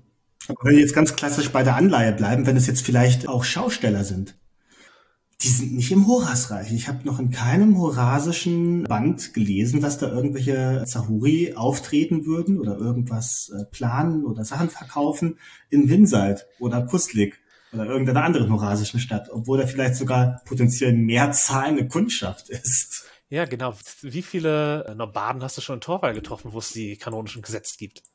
Habe ich tatsächlich schon, aber ich glaube, ich bin mir nicht sicher, ob das kanonisch war. Ja, nein, es, es gibt einfach schon ein eigenes Nobadenvolk, was in der Gegend rum, rumfährt, aber. Echt? Ja, ja. Die, in Torwal. Ich habe den Namen gerade vergessen, aber die sind halt, das ist, äh, die haben sich getrennt und, und sind in unterschiedliche Richtungen gegangen. Und die einen haben Alhanien gegründet, die anderen sind nach Norden gefahren. Einige von ja, denen. Stimmt, mit den Gjalska, ne? Hm. Einige von denen sind Gjalska geworden, aber Richtung Graue Berge gibt's halt auch noch das fahrende Volk. Das ist ja verrückt, aber das macht es noch ein bisschen merkwürdiger, warum das bei den Nobaden bedacht wird, aber bei den Sauri nicht. Aber hm. wurden die vergessen? Sind sie zwischen die Räder geraten? Ich bin mir nicht ganz sicher. Ja, ist es halt so ein Detail, das einmal gesetzt wurde und dann nicht mehr behandelt. Aber, ja, und ansonsten. Vielleicht hat die Idee gefehlt. Ja, oder der Platz, ich, ich weiß es nicht, aber ich, ja, was ich an Weißen Flecken auch noch sehe, sind natürlich einfache Leute und Handwerker. Also ja, Bauern tauchen halt auf und äh, sagen, rette meine Katze oder sowas, aber man kriegt halt bei wenigen Sachen halt eine Perspektive darauf, welche Macht haben Handwerkszünfte dieser Stadt. Abenteuer beschäftigen sich wenig damit oder äh, ich sage Botenartikel und man kriegt selten die Perspektive des, des einfachen Volkes. Es ist halt, dadurch, dass der Bote eben eine Ingame-Zeitschrift ist, wird halt sehr viel aus der Perspektive des Hochadels und der Gelehrten berichtet. Aber die meisten Leute, mit denen die Heldinnen interagieren, während sie Abenteuer erleben, sind ja eher, ich sag mal, Bauern und einfache Stadtbürger. Tagelöhner, Städter, Bauern, Handwerker. Ja. Das ist ein ganz großer Teil der Bevölkerung und es gibt immer nur Anekdoten, aber es gibt, wie, wie du schon sagtest, es wird sehr selten in die Tiefe gegangen und die Sorgen und die Ängste und die Nöte und vielleicht auch die Hoffnungen und Wünsche von denen werden wenig, wenig behandelt, teilweise gar nicht. teilweise wenig referenziert, dass da vielleicht Sorgen aufkommen. Wir haben ja gerade das große übergeordnete Setting, den Sternenfall. Das passiert gerade, die, es fallen Sterne vom Himmel. Der Sternenhimmel ändert sich sogar. Das war eine Konstante über Hunderte, über Tausende Jahre hinweg. Und mhm. plötzlich ändert sich das. Diese Konstante, die die einfachste Bäuerin sehen kann, wenn sie einfach in den Himmel blickt. Genau, die für sie als Symbol ihres, äh, ihres Götterhimmels äh, dient. Genau, das ist die Konsistenz. Es wird gesagt von den Priestern, den Geweihten, die es ja auch real gibt, mit ihren kamalen Kräften, die also auch wirklich den Willen der Gottheit sogar umsetzen können. Da wird natürlich gepredigt, die zwölf Götter stehen über euch, die schützen euch. Es bleibt alles gefestigt und geordnet und dann verändert sich dieser Sternenhimmel. Und das kann jeder sehen mit seinen eigenen Augen hat man natürlich die Geweihte, die sagt, ja, das ist gerade vielleicht im Wandel, aber irgendwo hat dann doch jeder mitbekommen, es tut sich was. Es gab den Dämonenmeister Borberat, es gab große, großes Leid in Tobrien, es ist viel passiert und jetzt haben sich die Sternbilder am Himmel geändert. Ja, in den beiden großen Reichen, Mittelreich und Horasreich, haben die meisten Leute innerhalb ihrer Lebzeit einen Thronfolgekrieg erlebt, wo unsicher war, wer am Ende Kaiser ist. Also das Adelssystem ist halt durchaus ein, ein angegriffenes, würde ich sagen. Ja. Diese Perspektive halt, wie geht das einfache Volk damit um, ist eine, die aber, glaube ich, in vielen Fantasy-Literaturen wenig beachtet wird, weil die Intrigen des Adels und die großen Schlachten und Könige und Prinzessinnen und sowas ist natürlich interessant und cool und wird halt oft mehr behandelt als ja, halt die, die Probleme von, von so Leuten, ja, die Dinge, die das Weltbild wortwörtlich erschüttern können. Der Sternenhimmel hat sich geändert. Es ist eine ganz enorme Konstante, die nicht mehr so ist wie früher. Genau. Die sich auch unbestimmt weiterentwickeln wird und alle Fragen, die man da vielleicht zögerlich, vorsichtig stellt, können nicht wirklich beantwortet werden. Weil es die ja. Priester, die Geweihten auch nicht sagen können.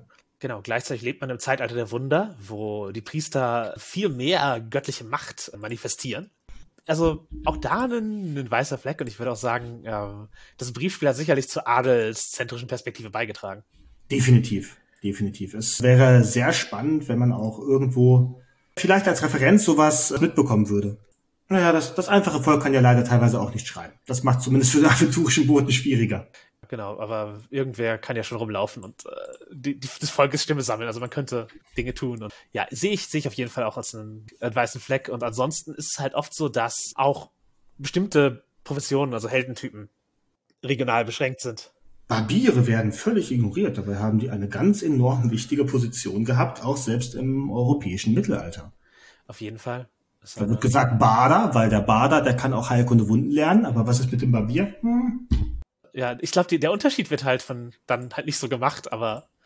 Ja, es ist natürlich einerseits spielmechanisch hat man das Ganze, was kann man wirklich nutzen und dann braucht man natürlich noch die Ideen, was stand da tatsächlich dahinter und den Willen, weil auch Barbiere sind natürlich Handwerker, wie sehr kann man da ins Detail gehen? Meines Wissens nach gerade in DSA eigentlich sogar recht stark.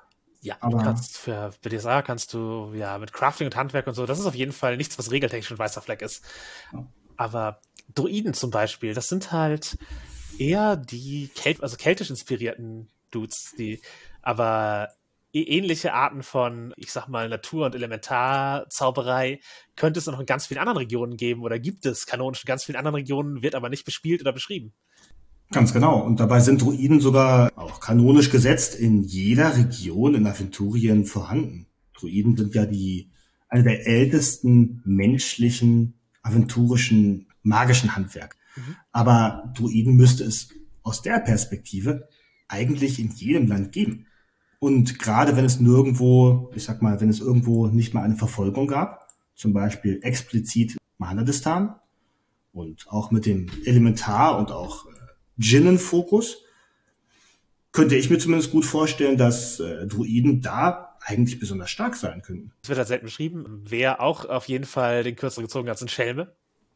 Ja, Schelme, da kennen die meisten Leute nur Talks zum Freigeist. Einen Schwarzschelm, einen bösen Schelm, der Leute tötet und quält und foltert und der eigentlich ähm, eine gute Zeit lang in Aventurien alles böse und perfide gemacht hat, was man tun konnte. Und positive Beispiele gibt es für Schelme so wenige, dass die meisten Leute ganz aktiv ihren Mitspielern abraten, Schelme zu spielen oder es schlichtweg verbieten. Ja. Weil sich ganz wenig nur vorgestellt werden kann, in der Mangelung der Beispiele, wie Schelme funktionieren können. Ja, dabei sind das halt einfach Trickster, also klassische Trickster-Charakter. Und ja, es sind Charakter, die zu gewaltlosen Lösungen neigen. Was nichts Schlechtes ist. Nein. Das ist eine ganz wunderbare Sache. Trickster, die zur gewaltlosen Lösung neigen, klingt für mich jetzt nicht nach, einer, nach was Unspielbaren. Und aus dem Fokus des Hintergrunds, Diebe haben auch nicht so die, das beste Los. Also natürlich sind Diebe und Schurken und Streuner und so halt klassische Archetypen, die irgendwie in der Gruppe unterwegs sind, aber die Setting-Beschreibung behandelt, ich sag mal, die Unterwelt und die Halbwelt selten als eine Ressource für Spielende, sondern eher als, ja, das werden wohl die Antagonisten sein. Ganz genau. Und die Adligen werden die Ansprechpartner und die Leute sein, mit denen man verhandelt, vielleicht auch die Auftraggeber. Und da hat man natürlich, selbst wenn man eigentlich, ich sag mal, eine Diebin mal spielen möchte, kein so gutes Los. Denn zumindest wieder rein mechanisch hat man natürlich die wichtigen, äh, wichtigen Leute vorgegeben in den Abenteuern, in Regionalspielhilfen, aber auch wenn es das prinzipiell überall geben müsste, gibt's nie ganz so viel über äh, Diebesnetzwerke, ganz profan, ohne Fexkirche. Einige Charakter kriegen halt auch einfach, ich sag mal, weil sie mechanisch nicht besonders interessant sind, wenig ab. Als Beispiel würde ich die Animisten und Schamanen nehmen. Das sind halt auch wieder Charakter, die aus Völkern kommen, die ja man als barbarisch abtut oder die zumindest nicht aus den weißen Rittern bestehen, sondern woanders leben. Aber die haben bei DSA 5 auf jeden Fall mechanisch hinzugewonnen. Also da waren vorher nur sehr wenige von spielbar oder Ganz früh waren es nur Zufallsbegegnungen. Ja, ja, klar. Und äh, oh. Ja, Fakinas waren nicht mal als Menschen aufgeführt in der DSA 3 Spielbox. Die waren, nee, Fakinas waren eine eigene, waren neben Menschen eine eigene Kategorie. Fakina war eine, war praktisch ein Monster, Monsterbuch, obwohl Ach, halt du voll, Scheiße. Es ist halt, ist praktisch das älteste kulturelle Menschenvolk in Turien. Das ist halt einfach Leute.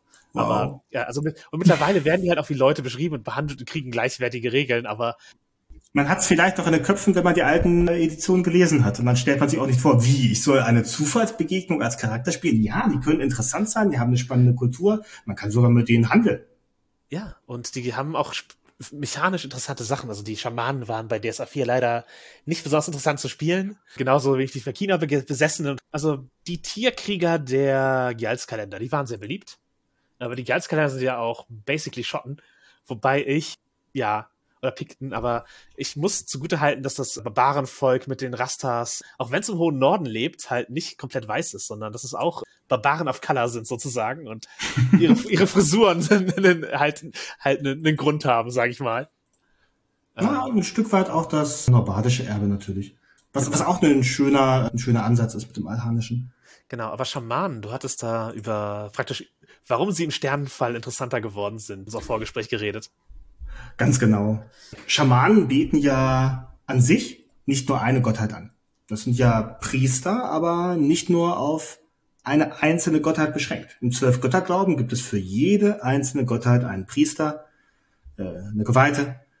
Und bei den Schamanen ist es ein, ja, ein Zusammenschluss. Das sind meistens vier, fünf, sechs, manchmal mehr. Zum Beispiel bei den Himmelswölfen gerade. Das sind ja, ich glaube, zehn fast. Ja, das wie groß das Pantheon halt auch immer gerade ist. Sie haben praktisch von all, von, von all denen kriegen die halt ihre Macht. Aber tatsächlich zusammengeschlossen. Und das finde ich ist ein sehr interessanter Aspekt. Äh, vor allem deswegen, da man sich das ja auch metaphysisch für die Welt vorstellen muss. Normalerweise sagen ja Götter zu ihren Priestern, so, du kriegst jetzt von mir die Macht, dafür tust du, was ich dir sage und was ich gut finden würde. Bei den Schamanen ist es ein Zusammenschluss. Das sind mehrere. Das heißt, da muss, muss sozusagen eine Interessengemeinschaft von Überderischen, von Göttern, von Unsterblichen gebildet worden sein, die dann gesagt haben, so, diesem Volk, das finden wir ganz, äh, ganz knorke, das finden wir ganz gut. Und denen geben wir jetzt diese Macht, diese ganz besondere Macht, die wir gemeinsam geben. Denn selbst wenn dann vielleicht in einem Karmakotheon, wie dem Sternenfall, einer der Götter schlechter abschneidet, vielleicht ein anderer besser. Vielleicht ist das, ist das eine Göttin, die profitiert und insgesamt ist das eine ganz wunderbare Stabilität für diese, äh, für die Gemeinschaften, weil sie wissen können, auch für ihre Schamanen, da sitzen mehrere Götter dahinter, die auf uns Acht geben und die uns auch äh, Kraft geben und Damit ist es natürlich ein Stück weit allgemeiner gehalten, was die an Fähigkeiten haben. Gerade weil da auch ganz unterschiedliche Götter ihre Kraft dazugeben. Ja, und sie haben halt durchaus eben mehr Prinzipien, aber halt auch allgemeinere Prinzipien, die sie vertreten, während halt die, die zwölfgöttlichen Geweihten eher dafür da sind, die, die Aspekte ihres Gottes zu stärken. Und in einem Zeitalter, wo auch eben nicht sicher ist, welche Götter am Ende weiterhin die Macht haben werden und es äh, darum geht, ist das natürlich ein sehr interessanter Konflikt oder ein sehr interessanter Unterschied von Weltsichten, ob jemand all in für eine Gottheit ist oder ob jemand für ein ganzes Pantheon unterwegs ist. Ganz genau zumindest mit dem gesamten Pantheon hat man eine bessere Chance, durchs Karma Corteon zu kommen. Wenn man bereits ein eingespieltes Team hat, dann steht man nicht alleine da. Ja, und die Animisten sind halt im Grunde, was bei D&D die Warlocks sind, also die Leute, die einen Patron haben, der sie unterstützt. Das finde ich auch eine, eine interessante Nische, die besetzt wurde in, in DSA. Also vorher gab es da weniger Möglichkeiten, ich sag mal, positiv jemanden zu spielen, der von der übernatürlichen Macht seine Kraft bekommt. Und das ist mit den, ja. mit den Animisten weit verbreitet. Da kann man, da sucht man sich halt seinen, seinen Gönner aus, sein übernatürlichen. Das kann halt ein, genauso ein Tier sein wie ein Dämon. Oder ein Elementar oder ein Ahne. Ja. Spielmechanisch ist es super cool. Genau, also da, da wurden, das ist halt auch schon, wo praktisch weiße Flecken geschlossen wurden. Aber bevor wir zu den weiteren geschlossenen weißen Flecken gehen, würde ich nochmal ansprechen, warum, warum ist das so, dass eben die, die Flecken offen sind da, wo, wo die Kulturen weniger mittelalterlich sind. Und ich würde jetzt einfach mal den Leuten, die vor uns kamen im DSA-Fandom, nicht grundsätzlich die Böswilligkeit unterstellen, aber ich würde halt sagen, wir sind alle in einer rassistischen Kultur aufgewachsen. Das, da können wir halt auch nichts gegen tun. Und das Weltbild, was uns vermittelt wurde, war ein eurozentrisches. Und dieses eurozentrische Weltbild denke ich, spiegelt sich ziemlich offensichtlich in DSA auch wieder. Es war ein deutsches Rollenspiel, das äh, von ja, größtenteils deutschen Autoren geschrieben wurde für eine deutsche Spielerschaft. Das war ja auch gar nicht international angedacht ganz am Anfang. Gut, es wurde natürlich auch im europäischen Ausland gespielt, aber es war definitiv nicht international angedacht. Und da hat man natürlich dann nochmal die leichteren Bezugspunkte, wenn man die Sachen nimmt, die sich alle vorstellen können. Das deutsche Mittelalter und wenn man dann noch ein bisschen weiter geht, hat man natürlich auch einen viel stärkeren Ansatz, wenn man sich auch mal überlegt, wer hat BSA alles geschrieben? Natürlich Deutsche waren das und da natürlich auch eher noch äh, Studierte. So ist ja. es zumindest häufiger gewesen. Und da hat man in Deutschland, zumindest bei äh, Geschichtsstudenten, deutlich häufiger einen Fokus auf deutsche oder europäische Geschichte. Ja, und die Vorstellung, wer halt deutsche Rollenspiele kauft, ist natürlich dann auch eine eventuell beschränktere gewesen. Das halt das, das Bild von, wer, wer sind unsere KundInnen, war, möchte ich halt auch nicht, möchte ich auch nicht fest, festlegen, dass das, es war sicherlich keine bewusste Entscheidung. Ich meine, sie haben mit Gökhan Yüce als Coverzeichner halt einen, einen türkischen Künstler gehabt. Also das ist halt nicht, dass die, dass da niemand dran beteiligt gewesen wäre, der, der POC ist, aber ja, der Fokus hat sich halt gesetzt und verfestigt und das ist dann auch, glaube ich, selbstverstärkend geworden. Einfach dadurch, wo schon Beschreibung ist, dadurch, welche Region sie fürs Briefspiel ausgewählt haben, welche Region mehr im amateurischen Boten Fokus genau, wo mehr hat. steht, das ist interessanter und wo weniger steht, das ist weniger interessant. Und wenn man jetzt irgendein kleines Dorf hat, das in einem einzigen Abenteuer aus der G7 mal nebenbei beschrieben wurde, weil man durchkommt, da setzt sich jetzt keiner hin und macht sich extra die Mühe, um da großartig was auszuarbeiten, wenn alle an einer anderen Region tüfteln. Ich meine, selbst wenn man in der einer anderen Region was schreiben wollen würde, wenn man dann sozusagen keine Nachbarn hat, mit denen man schreibt, mit denen man sich darüber unterhalten kann, macht es ja auch ein Stück weit weniger Spaß. Und weil man dann an der einen Region natürlich viel Briefspiel hat, was natürlich super viel beschrieben hat, hängt man da natürlich irgendwie dran. Ja, und ähm, die aventurischen Städte-Webseiten gab es auch mal eine Weile, den aventurischen Städtebund als Webring, also frühes Internet. Und ähm, da wurden halt auch Städte beschrieben. Also da haben Leute natürlich äh, super Enthusiasmus für Versar und Kunstschum und sowas aufgebracht als Städte, aber es hat halt niemand eben sich jetzt notwendigerweise für Jindia interessiert oder sowas. Ja. Also vielleicht gab es auch im aventurischen Städtebund Jindia, aber das hat dann ja halt niemand gegoogelt und oder damals sich durch den Webring dahin geklickt, sondern. Das mag, würde ja auch keiner im Mittelreich machen. Da ist im Mittelreich niemals das Briefspiel in dem Maße gegeben. Dann würden sich Leute auch nicht mit den winzigen kleinen Städten, die vor den Toren gearet sind, so großartig beschäftigen. Ich habe ja nicht mal jetzt das Gefühl, dass sich damit so viel beschäftigt wird. Aber es ist einfach bereits beschrieben. Es wurde einfach ganz viel bereits ausgearbeitet in der Gegend. Und das kann man ja nicht zurücknehmen. Man kann ja nicht sagen, naja, das, das war alles nicht. So ein Redcon, wo man Beschreibungsdichte wegnimmt, ist immer ein bisschen, ist immer ein bisschen schade und ist auch schwierig zu erklären. Weil wenn man dann natürlich Fans hat, die es schon vorher gelesen hatten, die, die auch die Region schon so kannten, wie sie beschrieben ist, dann sagen, nee, das ist jetzt aber nicht mehr so. Kommt nie so gut an. Das hatten wir bei den Baronen ja schon auch. Es, es passiert tatsächlich, dass jetzt gerade bei den Regionalspielhilfen in, also für das DSA 5 werden die Regionalspielhilfen ja nochmal neu verteilt. Und dabei bekommen halt Regionen teilweise weniger und teilweise mehr Fokus. Also die mittelreichischen Regionen bekommen weniger Fokus, da wird halt nicht mehr jeder Baron benannt. Äh, es werden zwar sehr, sehr viele Orte beschrieben, aber es verändert sich halt ein bisschen, wie der Fokus liegt, wie die Tiefe ist. Und andere Regionen bekommen halt zum ersten Mal diese Menge, diese Textmenge an Fokus. Seien es die streitenden Königreiche Nostria und Andergast, die halt auch sehr klassische Fantasy-Mittelalter-Settings sind, aber seien es auch Regionen wie Aranien mit das Dornenreich oder die Dschungel und Inseln des Südens mit den zahlreichen Stämmen und Völkern, die dort leben, die halt auch erweitert wurden durch die dampfenden Dschungel, also wo, wo ein ganz anderer Fokus plötzlich drauf liegt, weil eine Spielhilfe da ist, die nicht davon ausgeht, dass die Spielernden und die Spielercharakter weiß sind und auf der Seite der Kolonisten. Gerade auch mit der Stadt Kuruke Wape, was eine super spannende Kultur ist. Ja, die ist jetzt tatsächlich so einfach so aufge, aufgetaucht, sozusagen. Aber das, finde ich, war eine ganz wunderbare Entscheidung, weil bisher hatte man natürlich in der Region gerade auch diesen Fokus auf Al-Anfa, auf das Horasreich, also im Prinzip auf Leute, die in Regionen gekommen sind, aber nicht Leute, die aus der Region selbst kommen. Leute, die ja schon viel länger leben, die da schon viel mehr erlebt haben und die auch das Land und die Landschaft äh, geprägt haben. Ja, und es gibt da halt einfach verschiedenste Völker und denen halt weniger Detail zu geben alleine oder, oder weniger Unterschiede als zwischen mittelländischen Provinzen ist halt etwas, was ein Versäumnis war vorher oder was, was, wo, wo vorher niemand diesen Aufwand betrieben hat. Und jetzt wurde dieser Aufwand eben betrieben und hat, diesen, hat ihnen diesen Fokus gegeben. Und ja. das gibt eben mehr Details und da wurden eben auch weiße Flecke gefüllt, indem man da die, die Afro-Fantasy-Stadt reinstellt. Die, die, ziemlich cool ist. Ja, Habt ihr schon einen Charakter aus der, aus der Stadt gespielt? Das war total spannend auch für die Gruppe. Ja, ich finde es auch eine Bereicherung einfach für Tourien, das zu haben einfach. Und da sieht man, dass das halt auch eben noch Raum ist, nach fünf Editionen und 30 Jahren ja einfach auch was Neues zu setzen und zu finden und dass es sich organisch ins Setting einbinden lässt einfach.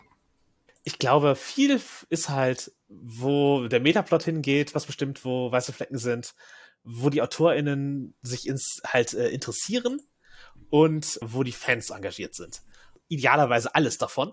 Dann wird es eine beliebte Region ja, spielt alles ganz stark mit rein, wenn, wenn ein Autor ein super cooles Metaplot-Abenteuer in einer ganz bestimmten Region schreibt und die Fans lieben die Region und wollen da auch mehr sehen, dann gibt es natürlich auch Leute, die, die setzen sich hin, die schreiben einen Pitch an die Redaktion, an den Verlag und sagen, oh, ich will da unbedingt eine Geschichte erzählen. Mir ist da was ganz Tolles eingefallen. Wir hatten so ein lustiges Erlebnis. Das wäre doch schön, irgendwie vielleicht als Artikel im aventurischen Boten ja, und so kann eigentlich sogar jeder mit einer noch so kleinen Sache ein Stück weit auch an Aventurien mitschreiben. Äh, ja, genau. Und das ist auch die Frage, also die Voraussetzungen, die Schwellen sind an sich gering für dafür mitzugestalten, was schwarze Auge. Also die Redaktion sucht tatsächlich Leute und ich würde sagen, dass Ulysses wird halt, also Ulysses wird halt viel kritisiert dafür, als Verlag halt offen marktwirtschaftlich zu agieren. Das äh, ist natürlich wenig romantisch, aber es ist auch ein Verlag, der, ich sag mal, den Willen so äußert, wie kapitalistische Unternehmen das tun können, nämlich indem er Geld ausgibt für Diversity. Also sowas wie Sensitivity Reading bezahlt, sowas wie eine Spielhilfe rausbringt für halt den, hier die dampfende Dschungel, die entwickeln lässt. Oder eben auch den Monat, in dem die dampfenden Dschungel rauskommen, ein Teil des Geldes, also die, die Mehrwertsteuer, die damals zur Erleichterung da war, halt an antirassistische Vereine äh, spendet. Oder halt auch Bücher zurückzieht, wenn sie Ismen enthalten. Also da, da geht einiges und ich bin mir sicher, dass eben auch, ja, die Möglichkeit besteht, da zu veröffentlichen und bis zu einem gewissen Grad auch dafür bezahlt zu werden. In der Rollenspielszene wird niemand reich, aber es ist halt auch nicht ein, ja, ey, gibt uns mal umsonst alles, sondern es ist halt ein man kann mitarbeiten als schwarze Auge. Das wäre ja sonst auch Quatsch. Man kann ja ganz einfach als äh, Kunde und als Kundin auch mit dem Portemonnaie entscheiden. Wenn man ein Produkt nicht mag und sagt, das ist blöd, das hat mir nicht gefallen, kauft man es nicht. Dann kauft man es nicht und dann wird, wenn das natürlich viele Leute machen, gemerkt, oh, das kam nicht gut an, machen wir besser nicht mehr. Und wenn es viel gekauft wird und alle Leute das feiern und es gut finden und das enthält auch interessante Themen, dann wird es natürlich mehr gemacht. Und das kann ja genauso gut eine Selbstverstärkung sein. Und äh, ja, und den man bespielt und rezensiert, schafft man eben auch wieder Fans. Also wenn, wenn Leute Charakter aus dem Dampf Dschungel oder dem Dornenreich spielen, dann verändert das eben auch Aventurien, wie es wahrgenommen wird, wieder. Ganz genau. Wenn man dann eine Runde hat, vielleicht eine, sei es auch eine Online-Runde mit One-Shots und da bringt man eben mal seinen Charakter mit. Ne?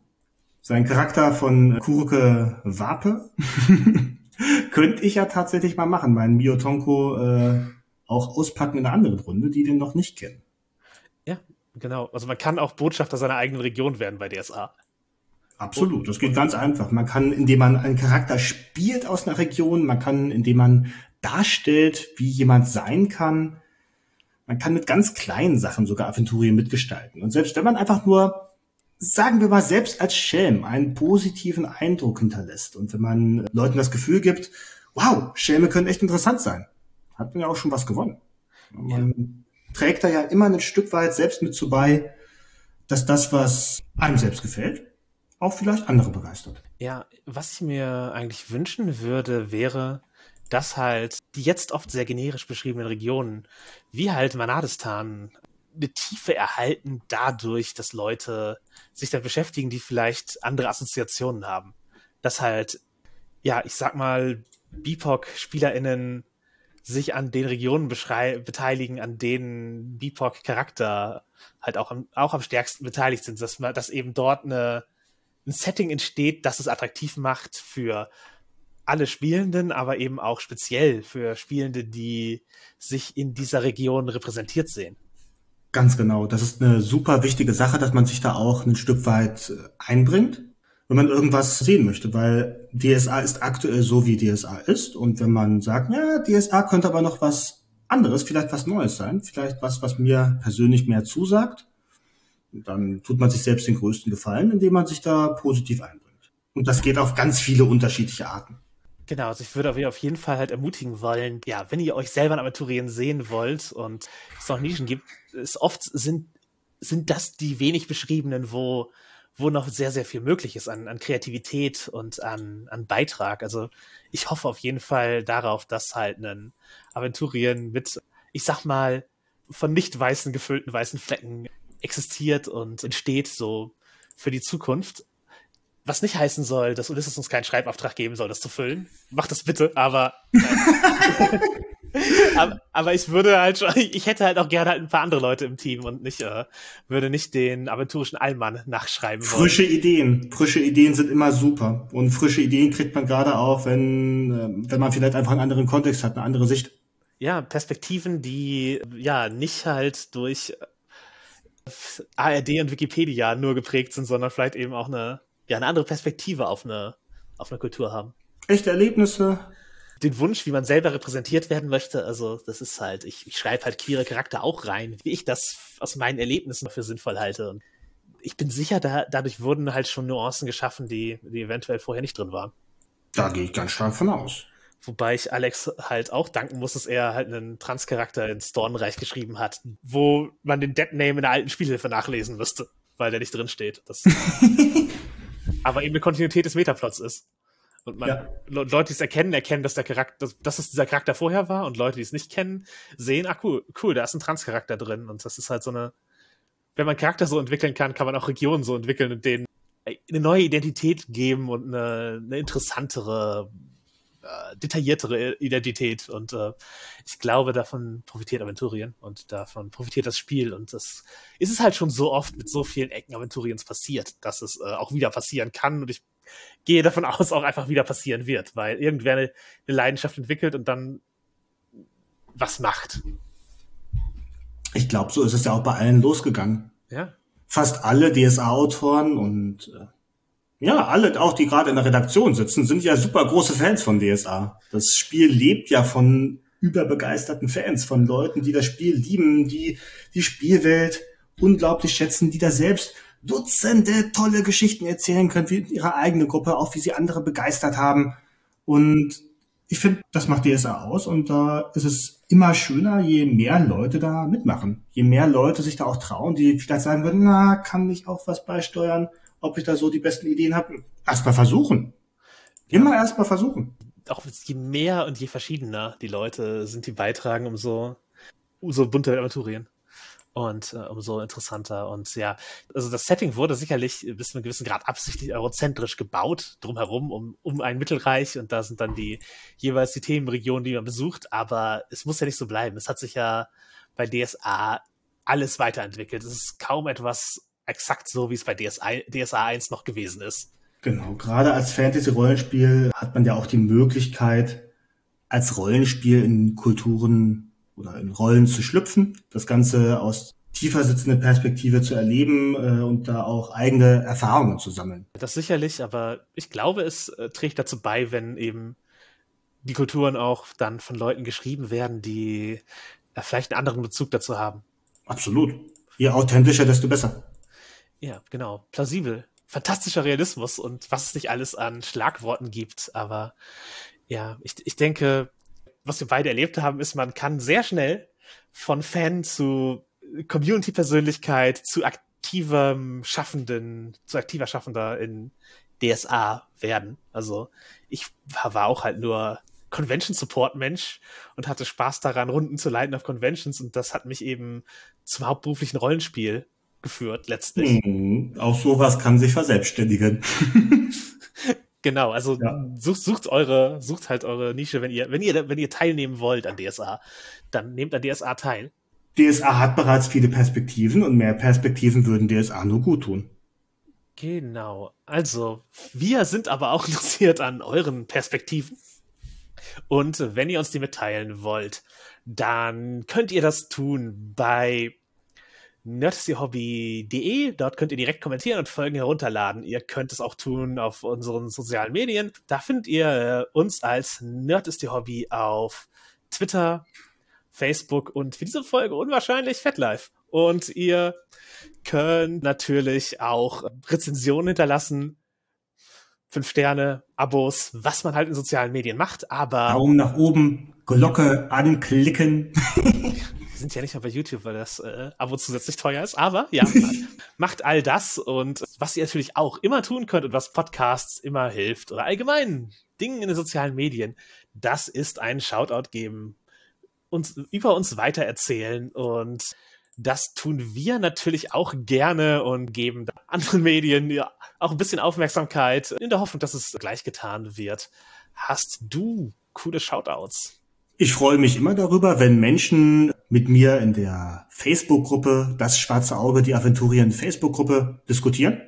Meistens freue ich mich sogar noch ein Stück weit mehr, wenn die Leute sich auf den äh, Discord verirren und ja, wenn die Leute mit mir schmunzeln möchten bei der neuen Bravata Bilderpostille, vielleicht auch was lesen, vielleicht auch einfach mal Witze einsenden. Das tun tatsächlich einige. Ich weiß manchmal nicht mal, ob das allen Leuten bewusst ist, ob das geht.